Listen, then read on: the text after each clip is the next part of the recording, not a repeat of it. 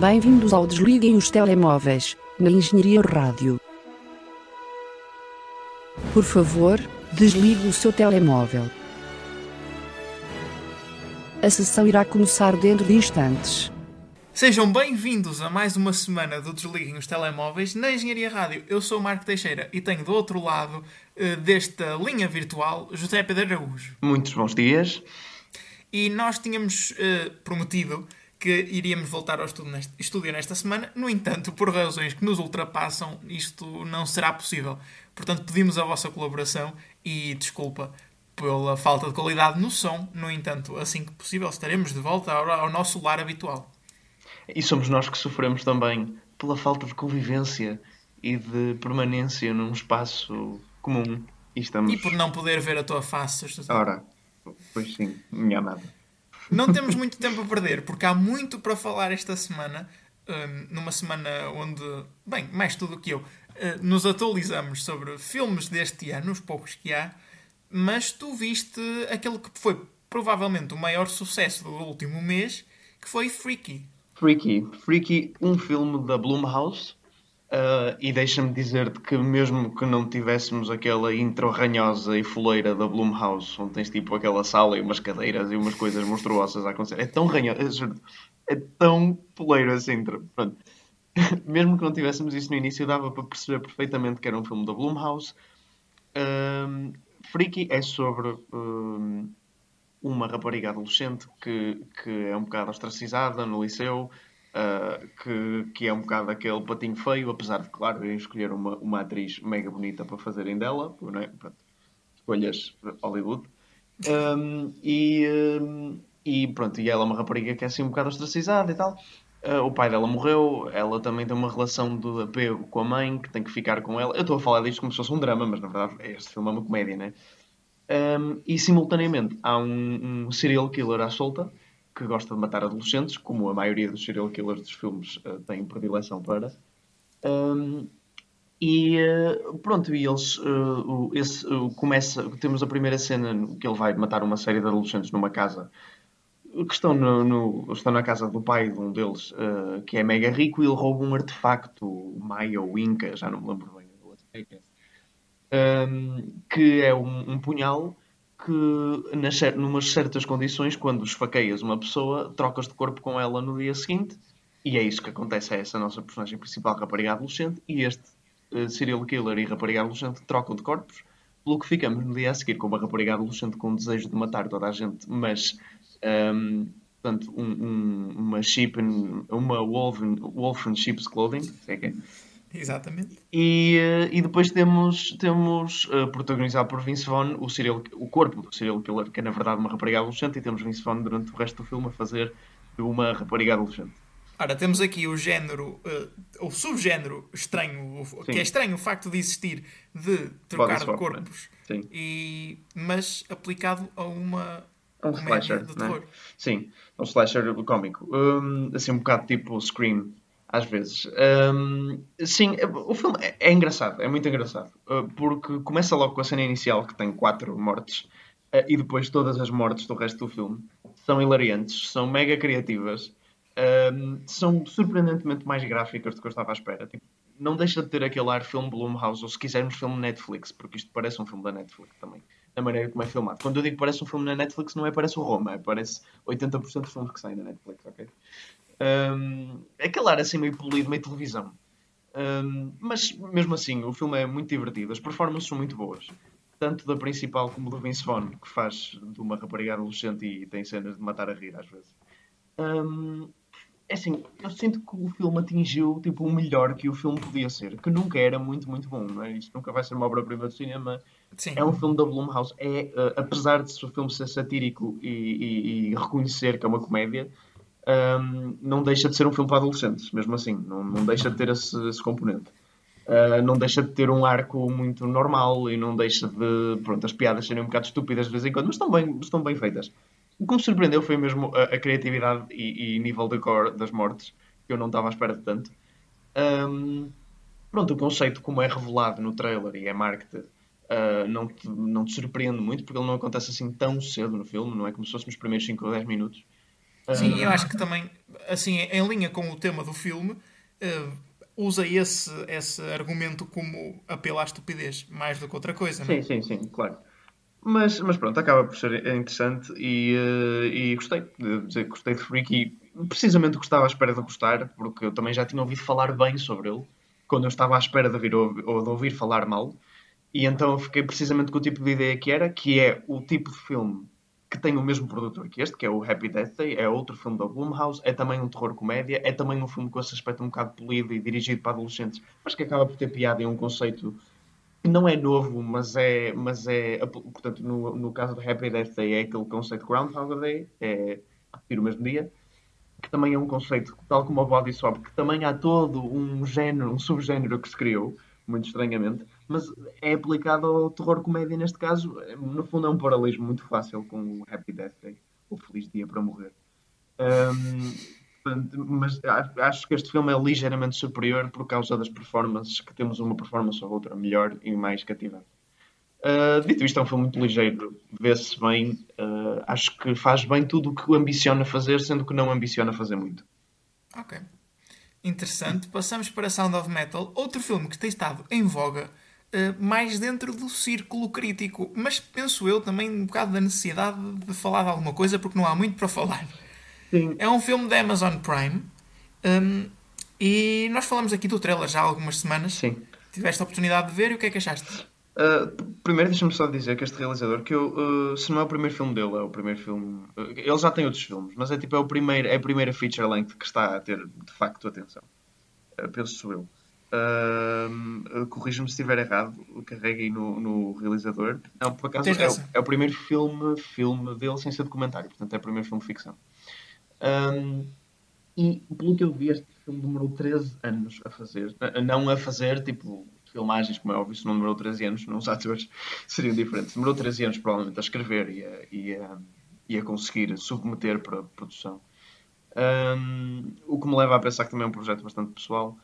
Uh, pessoal, ou não quer dizer que ele tenha vivido isto, não faço ideia, mas, ou alguma coisa do género, mas uma coisa que ele disse, alguma coisa, para passar 13 anos a lutar por um filme, ele torna-se inevitavelmente pessoal. Eu, pronto, o filme, para, só para dar contexto, é sobre um, um baterista uh, protagonizado por Riz Ahmed, uh, que, que toca numa banda rock pesado e vive com a namorada, que é vocalista dessa banda, numa relote, e eles, pronto, têm lá a vida deles, desenrascando-se, um, e ele começa a ficar surdo muito, muito rapidamente. Um, e vai ao médico, o médico diz-lhe que ele, uh, pouca audição, pode ainda recuperar, mas ele tem que parar imediatamente de fazer o que está a fazer, tipo, está exposto a muito barulho, mas ele obviamente continua, porque além de ser o ganha-pão dele, é o amor dele pela música, né? Um, e ele continua e continua a deteriorar-se até um ponto onde, pronto, ele já está de facto praticamente 100% surdo. Um, e uh, ele uh, é, vai para uma espécie de retiro, uma coisa assim meio culto, mas, mas não num mau sentido ajuda de facto as pessoas. Com um líder que também é surdo e toda a gente lá é surda, portanto é um, é um culto, é um, culto não, é um retiro de surdos que tem as suas regras e, e portanto ele vai se ambientando, vai aprendendo linguagem gestual, etc. E o filme vai evoluindo a partir daí. Ele também fica ciente desde cedo de uma operação muito cara um, que, que pode restaurar alguma parte da audição e ele fica sempre com esse com esse sonho, apesar de ser muito cara. Pronto, não vou revelar mais do que acontece no filme. É, curioso a minha relação com este filme, porque logo depois de eu acabar de ver, eu não conseguia apontar muitos defeitos ao filme, porém não diria que teria gostado assim particularmente. E fui à IMDB, que é onde eu dou sempre também as, do filme, e dei um 6. E ontem estava a pensar, e estava a pensar no filme, estava a pensar, e vi o trailer outra vez, e vi bocadinhos do filme outra vez e ficou-me tanto na cabeça, e, e a moral geral ficou-me tanto na cabeça, que eu disse, eu, eu gostei deste filme, de facto é bom. E mudei de 6 para um 8, que é uma coisa que eu acho que nunca fiz, assim, tão, em num curto espaço de tempo, a, mudar um para cima, um para baixo, às vezes acontece, mas dois... Um... E tu, entretanto, conseguiste apontar as razões para isso? Não sei, não sei. Eu acho que foi mais. Uh, uh, pouco, o 6 foi pouco fundado, mais do que o, o 8 foi pouco fundado, né? O, acho que as razões Sim. mais a que estava um bocadinho. Estava um bocadinho a apoiar-me no. Ok, é um bocado aborrecido. Mas, mas não é, na verdade. Eu, eu, eu, eu não, não perdi muito foco do filme. Ele é um pouco lento. sim. Uh, e depois tem uma coisa, que é, eu estava à espera de uma certa direção que este filme ia tomar. E durante a primeira hora, quase hora e meia, hora e meia se calhar já não tanto, mas hora, hora e um quarto, eu penso, o filme parece tomar essa direção. Que é uma direção de, de pronto, uh, ok, temos este homem que perdeu tudo na vida, ele agora vai tentar reabilitar-se, a vida dele vai virar-se ao contrário, uma história fixe, feel good, mais ou menos, né? o filme é pesado, é dramático, com, com, com uns setbacks, com, pronto, a questão... Uma história de, de bounce back. Sim, sim, exato. Uh, e pensei que o filme fosse por aí, e durante muito tempo vai por aí. Uh, e por isso, se calhar, é que eu estava a não gostar muito, porque estava a dizer: opá, eu sei, eu sei o que é que este filme é já, não, não há nada novo aqui. Mas há, quer dizer, não é nada propriamente novo, mas não, é, não, é, não ia por onde eu estava à espera. E a última meia hora do filme é muito forte, na minha opinião, no, no que quer dizer. E a última cena em particular é mesmo muito forte, eu gostei. É muito simples, mas é muito forte. Não, vou revelar, mas Uh, e, e, gostei da, da, um bocadinho subversão, não é bem subversão, porque a história acaba por ser uh, provavelmente o mais realista possível dentro desta situação. Uh, mais ou menos, mas, mas sim, pode-se dizer isso. mas, mas acaba por não ir pelo caminho tão a filme que eu estava à espera e eu gostei disso. Uh, se calhar esta expectativa foi-me posta não pelo próprio filme, mas por outros muitos filmes que eu já vi, né? Uh, e por, por, saber como é que se normalmente se desenrolam filmes. Uh, mas eu gostei. Atenção, não é nada de revolucionário o que acontece neste filme. Não é nenhum plot twist que ninguém estava à espera. É simplesmente uma direção que eu não, não, não esperava que eles tomassem e fiquei contente que eles fizessem. Porque depois o filme acaba por ter uma crítica bastante mais profunda e uma reflexão, não digo crítica, uma reflexão muito mais profunda e depois o Riz Ahmed faz uma performance muito boa também. Que eu acho que ao ver o filme também estava um bocadinho clouded por essa coisa de já saber onde ia e, não acabei por não aproveitar muito bem a primeira metade do filme, que é efetivamente pior que a segunda, vá, diga-se. Mas. Um, e não só o Riz Ahmed, como o Paul Rassi, um ator que eu nunca tinha ouvido falar e presumo que ele não tenha entrado em muitos filmes, uh, que faz do, o, o, líder do retiro dos, dos surdos, um, que também faz uma performance bastante boa uh, e muito emotiva apesar de ele ter um aspecto de, de uh, thriller rock acabada dos anos 70. Um, que também lhe dá um aspecto engraçado. Uh, mas gostei, gostei muito de Sound of Metal. Um, são sentimentos que ainda estão a assentar, como vês, mas uh, uh, não sei, para um filme tão normal, acho estranho eu ter uma flutuação na minha apreciação tão grande. Mas, mas não sei, acho que é melhor do que eu inicialmente avalio. E por fim, peço para falar do Black Bear, um filme também de 2020, com Aubrey Plaza, que tu tiveste o prazer ou não de ver. E é isso que vamos descobrir agora. É, este vou-me inclinar mais para o não prazer. Uh, Black Bear, com Aubrey Plaza, que é uma atriz que eu gosto muito. Ela só entra quase em comédias, exclusivamente. Mas eu gosto muito delas em, em comédias. Tu deves conhecê-la do Ingrid Goes West, principalmente. Sim. Um, e, e pronto, eu gosto bastante dela. Mas ela tem ela é um, tem um typecast. Portanto, ela é sempre o mesmo papel, mais ou menos, que faz, que é um papel constrangedor. É, é comédia indie, na verdade. Sim, exato. A comédia indie, assim, um papel constrangedor e tal. E ela aqui sai da zona de conforto, ainda bem, porque eu gosto de ver atores a fazerem isso. Uh, os melhores papéis do Jim Carrey, uh, por, por, melhor que ele seja na comédia, os melhores papéis do Jim Carrey são em filmes dramáticos, por exemplo. Um, e Black Bear é um filme uh, dramático, acho eu, se pode dizer assim, eu nem sei bem o que é que isto é o argumento, se se pode descrever um argumento, é, e eu vou descrever o argumento da primeira parte do filme, que é, portanto, a Aubrey Plaza, ou a personagem dela, faz de uma realizadora que também era atora, que vai para um retiro no meio do, do, do da floresta, uh, viver uns dias, uns meses, umas semanas, nunca é especificado, com um casal que aluga essa casa e ela vai para lá porque tem writer's block e precisa de escrever e precisa e então ela decide mudar um bocadinho os ares e ir para lá. Só que o casal é um bocado. A mulher está grávida, a mulher do casal. Uh, o casal é um bocado disfuncional, é um bocado estranho. Ela começa-se a meter no meio da vida do casal também uh, e, a, e, e, a, ter umas relações assim meio estranhas e sempre com muita tensão sexual, tanto com o homem como com a mulher. Uh, e pronto. E depois as coisas desenrolam-se. A partir daí, a primeira metade do filme é interessante. Quer dizer, não vai assim a lado nenhum. Uh, porque, porque, o que acontece com este filme é que ele acaba, a primeira metade, que tem sensivelmente 40 minutos, E depois passamos para uma segunda metade do filme que é totalmente diferente. Quer dizer, não é totalmente diferente. Tem os mesmos atores, tem o mesmo, a mesma localização, mas é o mesmo filme. Mas as personagens são uh, todas diferentes. E, pá, calhar é dizer um bocado de spoiler já, pá, para, para, para dizer a verdade. E, não, se calhar não devia estar a dizer isto, mas. Diz, diz. Eu, pessoas que veem Black Bear são muito poucas, provavelmente. verdade. Uh, o setting é, é, é, o setting é o mesmo, mas as personagens são completamente diferentes e o tom é completamente diferente.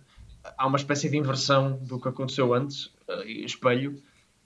E pronto. E, e, e, é estranho falar sobre este filme porque eu, primeiro, nem sei se o compreendi totalmente. Provavelmente não o consegui fazer. Uh, e ele é, no fundo, acaba por ser, no fim, uma crítica, acho eu, há um bocado. Há, há, às performances dos atores e às performances no mundo do cinema e, uh, e também ao que é o processo de, de, criação de uma obra de arte e de escrita criativa e de, pronto e acaba por criticar também toda a personalidade muito volátil e, e superficial das estrelas de Hollywood, atores e, e, e escritores e, e, os egos mas ao fazer isso tudo, ao criticar isso tudo, o, o filme, uh, e é engraçado porque eles usam uma palavra que eu, eu não conhecia e de facto é, é, um plot point, uma das personagens não conhecer essa palavra, que é solipsistic, que quer dizer uh, self-involved, por vistos, portanto egocêntrico no fundo, uh, que é uma personagem chama a outra enquanto está a falar sobre os filmes dela, e eu acho precisamente que é tudo o que este filme é, é, é solipsistic, é, é muito, é muito egocêntrico não digo egocêntrico, mas é tipo, precisamente o que está a criticar o filme é o. E, e, e não é ciente disso. Não, não acho de todo. Toda. toda, toda um, um, como é que eu ia dizer? Porque isto não, vá, não, o que está a criticar de Hollywood não, é, não está a criticar propriamente Hollywood, não é isso. Não está a criticar as divas das grandes estrelas e não sei o quê, não. Acho que está mais a ir pela, pela, pelo, pelo egocentrismo e a, e a mania, de, de, a megalomania de, de, de, alguns indie writers que acham que o seu filme é um produto genial, um, que é precisamente o que este filme parece achar. Eu não consigo, eu não consigo descozer este filme da sua crítica. Eu acho que este filme é precisamente muitas das coisas que ele critica e isso irrita-me tanto. Isso é tipo, não há mais presunçoso do que isso. Um, mas pronto, mas, mas também há uma crítica mais a nível humano e menos a nível uh, conceptual destas coisas. Um, mas não sei, Aubrey Plaza faz de facto um bom papel, não posso negar isso. Eu gostei de a ver fora de um papel de comédia, muita cena de gritaria. Mas a segunda parte do a primeira parte do filme eu gostei, também primeiro porque estava a ir uma direção linear. Uh, e depois na segunda tira-me essa direção linear. Não é que eu não gosto de coisas não lineares, gosto bastante, mas eu não acho que isso tenha sido bem executado, não acho que tenha muita linha de pensamento por detrás, a não ser uns paralelismos óbvios entre a primeira e a segunda metade, porque literalmente pedaços da história que são iguais, mas em revés. Um, e, um, e a segunda parte do filme é muito exaustiva. É muito igual. Uh, há muitas cenas uh, quase repetidas em tom e é sempre temos uma. O realizador pede para falar com a atriz, eles saem lá fora, vão falar um com o outro, e depois ela chora, e depois ela faz uma birra, e depois ela engreda-se, e depois ah, estamos num, presos num ciclo disto, e é quase claustrofóbico o filme também, por se passar sempre dentro de uma. Do, do quase do, de uma. Da, da, da, casa na floresta, cenas no exterior. Mas, pá, não sei, é, é estranho. É, e o filme também é ligeiramente cómico, o que é engraçado e dá-lhe dá um, tom diferente. Mas é cómico no sentido em que, por exemplo, na segunda metade do filme há tipo seis ou sete cenas onde se entornam cafés por cima de pessoas. E então, o que é isto? É tipo um elemento para o filme ser lembrado por. É tipo, ah, lembras-te daquele filme onde entornaram cafés sobre toda a gente? É o filme a tentar ser aqui, provavelmente. Ah, pá, não sei, mas é feito de uma maneira também, mais uma vez, não é não como uma comédia indie, né? É feito de uma maneira do género, isto tem um, um significado por detrás. É sempre, parece que está tudo ali com a mão atrás das costas a dizer eu guardo aqui o segredo do universo, atenção. Uh, não sei, eu não gostei, não gostei do Black Bear. Uh, e eu tentei gostar, e estava a gostar na, na, primeira metade. Mas a segunda metade é um bocado dispersa para mim e, e tudo o que eu já referi. E para acabar esta ronda de críticas, cabe-me a mim falar um pouco de Gone Girl. A mim e a ti, no fundo. Também Sim, já viste o filme. Um, e eu. Porque estamos, estamos neste mês David Fincher, não é verdade? É, Com a estreia de Mank. Nós eh, falamos aqui já de Mank a semana passada e por causa disso mesmo eu decidi não ver Mank e ver uh, Gone Girl, um filme que eu já tinha muita curiosidade em ver já há bastante tempo e achei que esta era a desculpa adequada para o fazer. E eu tenho-te a dizer que eu não tinha. Embora eu quisesse ver o filme, certo? Eu não tinha muitas expectativas de. de que o filme fosse pesado, no sentido em, em que. Tu, um filme pode ser bom, mas não querer ser muito denso narrativamente, não querer um, ter uma história complexa e ser bom na mesma, não é? Sim, é mas repara, um... são, raros, são raros os filmes de David Fincher que almejam isso. Exato. Normalmente são todos bastante densos. Exato. Mas este filme começa um pouco assim, com sim, sim. A, a, narrar a história de um casal, etc. Eu pensei que íamos mais por essa onda, mas não. A história de facto desenvolve-se e desenvolve-se bastante numa narrativa bastante complexa e que eu gostei bastante. Um, é assim, David Fincher tem uma coisa que, que nós já tocamos nisto a semana passada, mas é que ele nunca tem um, um estilo artístico próprio. Ele parece que muda um bocadinho entre todos os filmes. Sim, mais ou menos. Mas... É, sempre uma, é sempre uma paleta um bocado escura, umas coisas um bocado sorumbáticas, cerebral. Uh, se bem que, por exemplo, não verificas tanto isso em Fight Club, por exemplo. Exatamente. Uma estética um bocadinho mais anos 90, mais, mais uh, uh, aberta, mais eu acho, extrovertida. E eu, eu acho que esse estilo que tu associaste de mais surumbático tem mais a ver com as histórias que ele conta do que propriamente com a cinematografia que usa. Porque eu, eu começo a achar que ele adequa muito bem o estilo de imagem à, à história que está a contar e ele põe sempre a história em primeiro plano. Ele põe sempre a narrativa como, como painel principal e depois adequa a cinematografia a isso. Há muitos filmes e realizadores que gostam de usar a imagem como complemento daquilo que estão a contar, certo? Por exemplo, hum, tens, tens uma determinada história e tu queres contar alguma coisa e ajudas a contar esse determinado elemento com a imagem que pões no ecrã, com o tipo de cores, com se a personagem. O, exemplo clássico, mas se a personagem estiver mais triste, as cores ficam mais escuras, etc. Eu acho que David Fincher, Fincher não faz isso. Eh, ele dá protagonismo à história e depois adequa a imagem ao que está a acontecer. Eh, ou seja, adequa a imagem à história, nunca lhe tirando o protagonismo e mantendo sempre o mesmo estilo o filme todo. Que é algo que também é raro acontecer. E eu acho que notei muito neste, isso muito neste filme. E depois ele tem, e tu disseste também a semana passada, o dom de tornar todo tipo de histórias interessantes.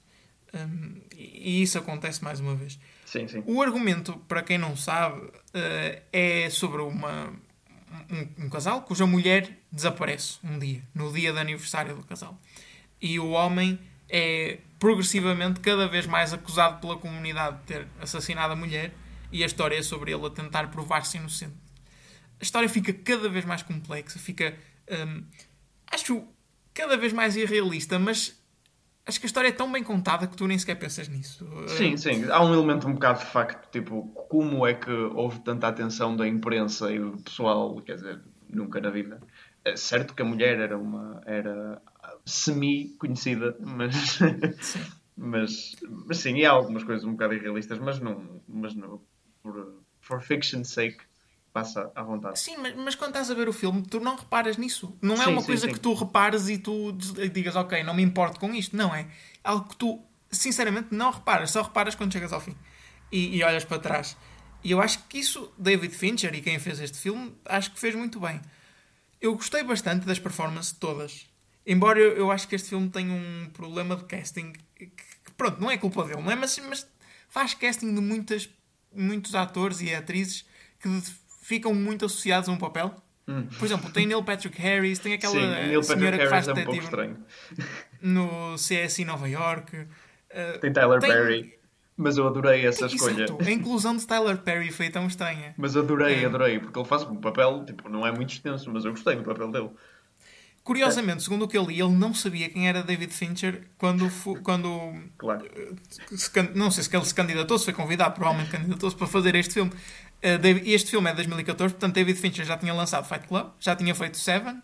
Sim, Fight Club, uh, Seven, o Benjamin Button, a Rede Social. A Rede Social. Quer dizer, I mean, montes de filmes. Mas Tyler Perry não sabia quem era uh, David Fincher. Deixa-me só dizer que tu, que tu pronto, deste um, um, um acknowledgement às performances, mas de longe, para mim, destaca essa performance de Rosamund Pike, que é espetacular. Ela... Sobretudo na primeira metade do filme. Eu acho que no, na parte final não tanto. Não por culpa dela, mas provavelmente pela forma como a personagem é escrita. Um, que na última parte do filme bah, tem um ar mais lunático. Sim, mas é facto. Bem, enfim, vamos, vamos não entrar. Quer dizer, o filme é de 2014, mas. Não sei se quiseres mandar aí spoilers. Uh, quem, não, quem ainda não tiver visto Sim, uh, podemos, pode saltar uns, uns segundinhos à frente. podemos pôr um bocadinho de spoilers. Eu também não ia dizer nada com muitos spoilers, só ia dizer que de facto pronto, ela tem um ar mais lunático para o fim, porque ela é de facto lunática, mas. Sim, mas, mas, é, é uma, é mas a uma- performance dela é muito mais contida no início e é muito mais cerebral no início e, Sim, sim, e acho que dou mais né? valor aí. Um, mas eu, eu gostei muito uh, da maneira como de facto ele, ele escreveu. Ele, foi ele que escreveu, foi a Gillian Flynn, que é a autora do livro, que também acho interessante. Sim. Iriam buscar a autora do livro para escrever a- a- o próprio argumento do filme. Um, e e, um, acho que representam muito bem a, a ligação, porque quer dizer, ela é uma vengeful bitch, não é? Tudo o que ela faz é horrível, ela chega a matar, mas tu nunca estás do lado dele também. Exato. Tu nunca estás E eu- porque ela também é um parvalhão.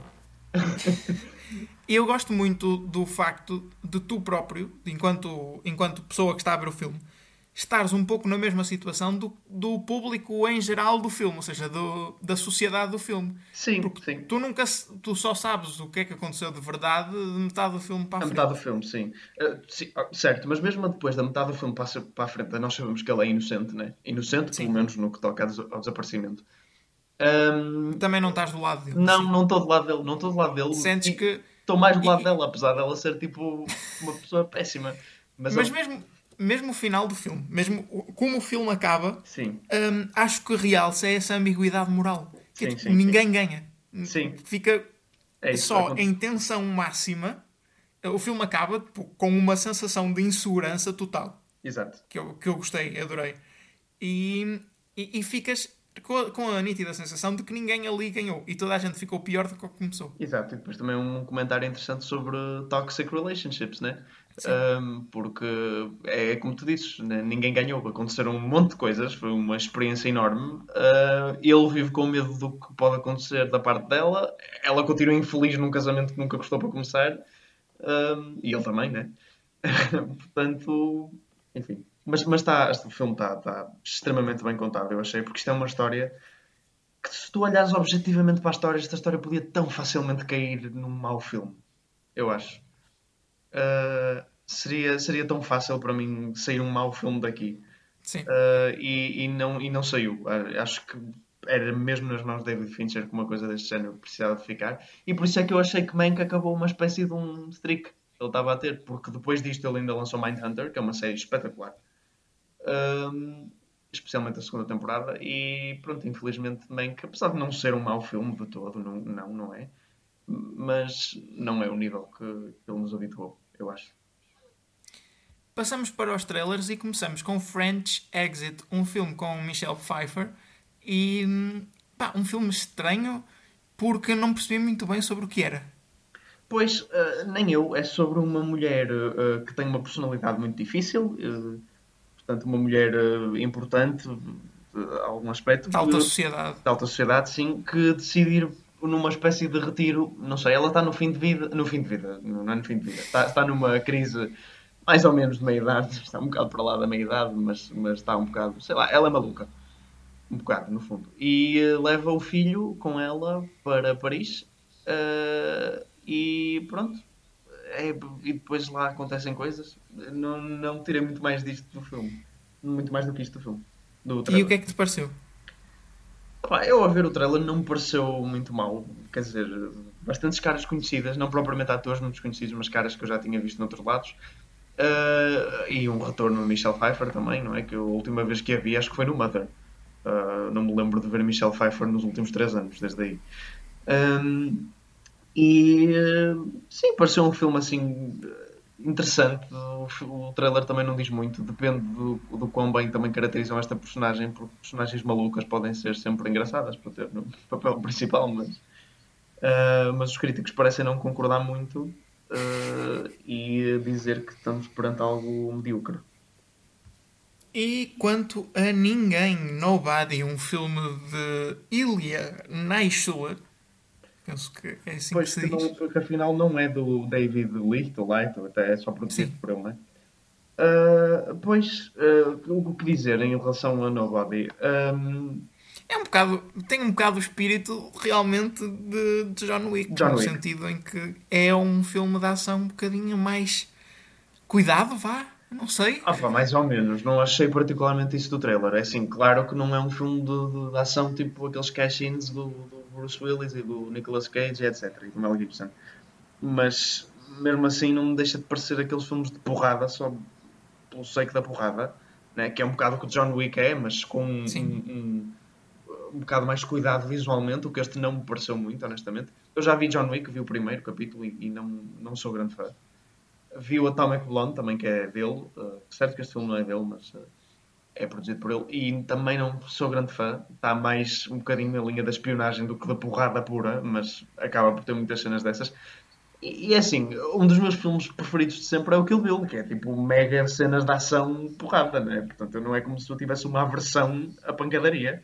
Mas, mas, Sim, não... mas é um estilo diferente, não é? Porque é, claro, é, é, uma porrada é um artística. É um estilo. Isto, não, isto é um estilo lá de filme da Fox Movies, eu não sei. É tipo, não, não gosto do estilo de David Lift Light ou caraças e de todos os seus minions que fazem este tipo de filmes. Que é uma ação. Eu não, bastante... eu não concordo contigo nessa questão de, de, eu acho que eu acho que este tipo de imagem não é Ok, é mesmo tipo estilo. Tem algum cuidado. Então não me estou a conseguir expressar, mas tem algum cuidado. Tu sei. admitiste que não era o mesmo estilo de filmes de Bruce Willis, Mel Gibson, Liam Neeson, etc. Certo, mas. Sim, sim. Mas eu acho que pronto, está mesmo no patamar de filmes com imagem um bocadinho mais cuidada. Isto não quer dizer que o filme seja decente, ou seja bom, ou seja. Sim, sim. Não estou a dizer isso. Estou a dizer que parece haver ali algum cuidado para fazer algo de diferente. Mas nós também dissemos isso de Fatman e, e pois, os é críticos verdade. não concordaram. É verdade. Uh, mas não sei, a única coisa que eu posso mais aplaudir aqui é talvez às vezes a coreografia das lutas, o facto de mostrarem as lutas não numa série de mescla de 20 cortes e num plano mais contínuo, que são coisas que pronto, fazem as coisas. Eu não sei, do trailer não dá para tirar muito isso, mas normalmente esta veia David de Coiso uh, costuma fazer isso. Mas, mas enfim, é esperar para ver o argumento já agora, né? que não é assim muito extenso, é sobre um homem que ele é alvo de um assalto, testemunho, um assalto, uma coisa assim. É, assaltam-lhe a casa. Assaltam-lhe a casa. E ele não faz nada. Um, e é inquirido por, por várias pessoas. Tá, não fizeste nada, tal, ah, fraquinho, fraquinho. Pronto, eu, eu pensava que o filme, o argumento do filme ia ser isso. E eu estava entusiasmado né? por causa, porque era ele a ser julgado pela sociedade por não ter feito nada no assalto. É tipo, ah, tu és um, um, homem fraco e um comentário sobre a masculinidade. Sim, exato. Ah, ah, ah, exato, porque me parecia durante os primeiros 30 segundos um bocado tipo Fight Club. Uh, portanto, indo por aí. Mas não, depois fica simplesmente ele revolta-se contra tudo e contra todos e é pancada por tudo o que é sítio. No fundo. Sim, e é revelado que ele na verdade era um, um uma pessoa que matava outras pessoas. Sim, sim. Aquele Tem tipo, algum, aquele, experiência. Aquela profissão que estes tipos de filmes inventam que existe. Exato. Que é, tipo, pessoa que mata a gente. um, The Vigil, mais um filme. Um filme de terror uhum. sobre um, um velório judeu, não sei se é assim que se chama, pronto, uma vigília. Sim. Uh, de um rapaz que tem que ficar a tomar conta do corpo de um familiar, presumo eu, durante a noite e depois coisas estranhas acontecem. Certo, ele tem que supostamente o proteger de entidades malévolas e quem é que aparece para estragar o dia? Uma entidade malévola. Precisamente. Eu também, honestamente, não sei qual é o sentido de colocar uma pessoa a vigiar o corpo contra entidades malévolas. De facto, quer dizer, como é que uma pessoa vai lutar tipo, contra um demónio do inferno, não é? É um bocado difícil. Para isso, punham tipo, uma, uma legião de, de, de, padres. Neste caso, não seria padres, não é? Mas uh, seria. Como é que é? Rabis? Não. Isso, isso é judeu. É. Espera que eu fico. É. uma legião de rabis a lutar contra o demónio. Agora, assim, um, um pobre coitado não vai servir de muito. Pronto, é assim, eu até gostei do trailer, pareceu-me interessante, se bem que... É... Sabes, sabes porque é que gostaste do trailer? Porque o estilo visual é mesmo, é muito semelhante, mas no... Semelhante, mas mau. Uh, ao tipo The Witch e coisas desse género. É um mas eu agora, eu acho que isso, isso há uns anos era indicador de se o filme de terror vai ser decente ou não. Hum. Agora já não é, porque toda a gente pois, percebeu e, e tenta fazer igual. Pois, é possível. Sim, o trailer é, é, muito pequenino e tem ele olhar para o corpo e depois cuidado vem uma entidade, depois tipo 20 cortes diferentes de coisas assustadoras a acontecerem no ecrã e acabou. É mais um teaser do que um trailer. Mas, mas sim, eu fico... muito aquele barulhinho de. Não, não consigo fazer. Sim, que, que o Marco descreveu lindamente como. Diz lá, Marco. Alho francês a partir. É, gostei muito. Portanto, sim, há alguma curiosidade que haver. Por fim, temos um filme com Chloe Grace Moretz, também produzido pelo Coisa, sim, pelo coisa David, David Licht ou Light ou whatever. chamado Shadow in the Cloud, mas desta vez não tem nada a ver com John Wick. Não, quer dizer, I mean, continua a ter bastante ação, não é? Não, não é como se fosse um romance, mas mas não, não tem a ver com, com John Wick ou, ou Nobody que falamos há bocado, ou mesmo Atomic Blonde, sendo que a ação não é tão mano a mano, porque isto toca. Uh, é mais pleno a pleno. Pleno a pleno, exato. Uh, trata Chloe Grace Moretz, que é uma mecânica e pilota uh, do, de aviões, um, e uh, isto é durante a Segunda Guerra Mundial, portanto ela vai a bordo de um avião, só que é mulher, né? E estamos nos anos 40, portanto fica no porão. não, mas ninguém acredita, tipo, ah, tu não és pilota, tu és só uma transportadora, não sei o que mais, blá blá blá. Pronto, e eu estava à espera de ver um filme de ação sobre isso. Eventualmente eles aterrassem, né? É uma coisa assim, e, e fosse a vida dela ou qualquer coisa. Não. De repente aparece um monstro tipo Alien no interior da, da aeronave e eu pergunto o que é que acabou de acontecer? É um Alien, aquilo é. Um monstro, aquilo um é um, são as hienas do Rei Leão, mas eh, sobre duas patas. no fundo. Se não é um alien, é um monstro, whatever, assim uma coisa. E, uh, e pronto, e depois há é uma isso. série acho de... Que nunca se, acho que nunca se percebe muito bem o que é que o filme quer fazer. Sim, verdade. Depois Sim, há, há, uma, há uma série, série de, de tiros para outros aviões, eh, cenas de luta com esses monstros. E palavras a aparecer epileticamente no ecrã. Sim, é tipo popcorn, ultra popcorn movie. Eu, eu faz-me lembrar um bocadinho, mas com um tom menos cómico, porque a partir de uma certa altura comecei-me a questionar se este filme é suposto ser cómico ou não. É que uma certa altura o trailer indicou-me para isso. Comédia não é um género listado no MDB. Isso não quer dizer nada, como é óbvio. Mas, mas eh, eu espero bem que eles tentem ir por essa veia. Este filme faz-me lembrar um bocadinho um outro filme que não é péssimo, mas, mas também não é muito bom, eh, mas que ganhou um bocadinho de explorar um bocadinho a veia mais, não diria cómica, mas exagerada pelo menos, Sim. que é, penso que se chama Overlord, acho que é assim, que é aquele filme também da Segunda Guerra Mundial, uh, mas tem zombies. Não sei se te recordas disso, eu acho que cheguei a levar o filme ao programa. Um, é um filme da Segunda Guerra Mundial, mas há montes de zombies e é os americanos a arrebentarem os zombies todos. Um, Fez-me lembrar um bocadinho esse filme, porque é a Segunda Guerra Mundial e monstros, né? Portanto, é, Sim. É um bocadinho óbvia, mas também no, no tom, mas pior, honestamente. Uh, pá, não sei, foi um filme um bocado inútil. Vamos avançar para o box office e temos apenas os dados dos Estados Unidos, portanto, muito rapidamente: The Croods, New Age em primeiro lugar, Half Brothers em segundo, Elf, a re-release em terceiro, Freaky, que já falamos em quarto, How the Grinch Stole Christmas, mais uma re-release em quinto, The Worried Grandpa em sexto, The Polar Express, mais uma vez, uma re-release em sétimo, National Lampoon's Christmas Vacation, outra re-release em oitavo, All My Life em nono e Wonder Woman, também, como é óbvio, uma re-release em décimo lugar. Zé, vamos ter muitas estreias da Disney. Houve um, oh, uma paleta enorme de filmes a serem anunciados, muitos deles no Disney Plus, mas muitos filmes da Marvel, Star Wars, etc. Vamos destacar, se calhar, os mais importantes. Sim. Eu tenho aqui uma listinha aberta.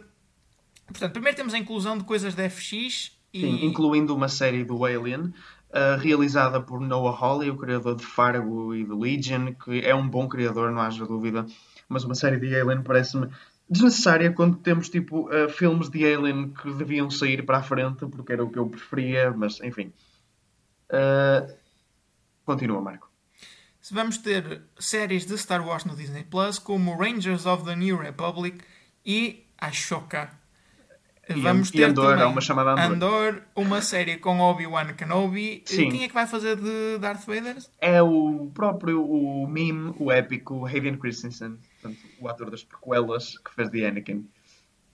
E vamos também ter Visions, Lando, Acolyte, A Droid Story Um, e acho que é tudo. Uh, Willow, Willow também, Willow, é, também okay. é uma série de Star Wars. E já para não falar também do.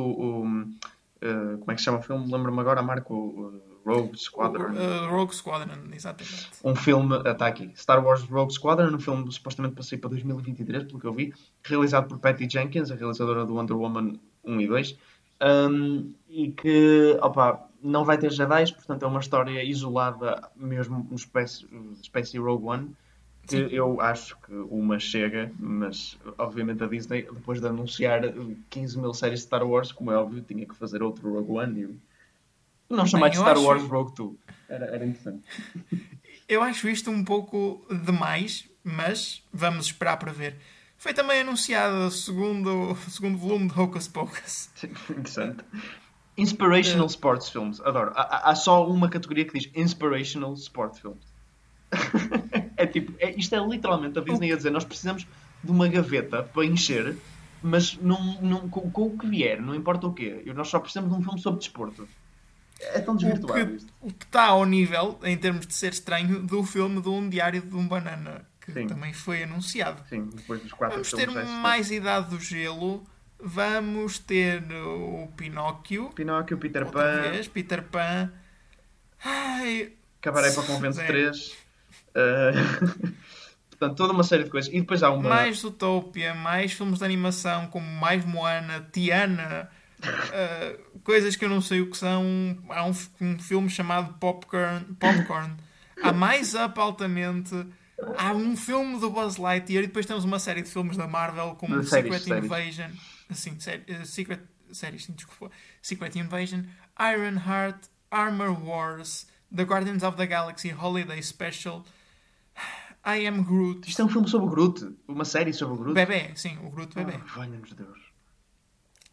Um, uh, Ant-Man and the Wasp Quantum Mania. Eu posso estar enganado, mas acho que isto é um filme. Um, é possível, é possível. E o filme de Fantastic Four. É muita coisa mesmo. Para tudo, estou um bocado entusiasmado para o filme de Fantastic Four, a ver se finalmente acertam. Mas... Não, desculpa, o primeiro Fantastic Four. Uh, não é que seja bom, mas tem um lugar no meu coração. Acho que eu gosto mais do segundo, do surfista prateado. O um, que é que eu ia dizer? Ah, isto justifica o aumento de preço da Disney Plus por 2€ euros por mês. Pois. Com certeza que isto não vinha inocentemente.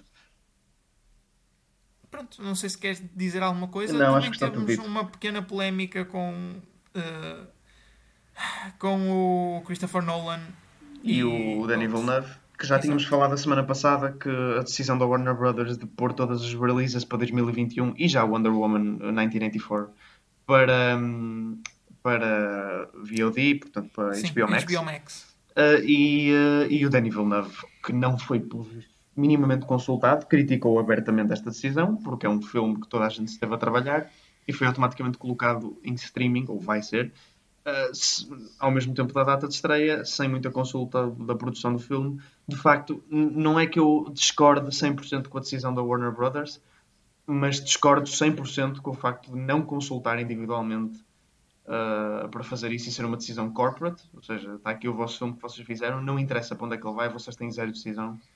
É uma coisa um bocado feia. Para acabar o programa, vamos dizer que filmes ficam disponíveis para ver em Portugal na próxima semana. Mulher Maravilha, 1984, finalmente, após várias estreias, podem ver nos cinemas ou no, na HBO Max. Temos Anjos Caídos, Diapasão, Malmkrog e Primeiro Amor. Este foi o Desliguem os Telemóveis desta semana. Esperemos na próxima estar de volta ao estúdio, portanto, mas não vamos prometer nada desta vez, Sim. porque a última vez correu mal. E já sabem, podem voltar a ligar os vossos telemóveis.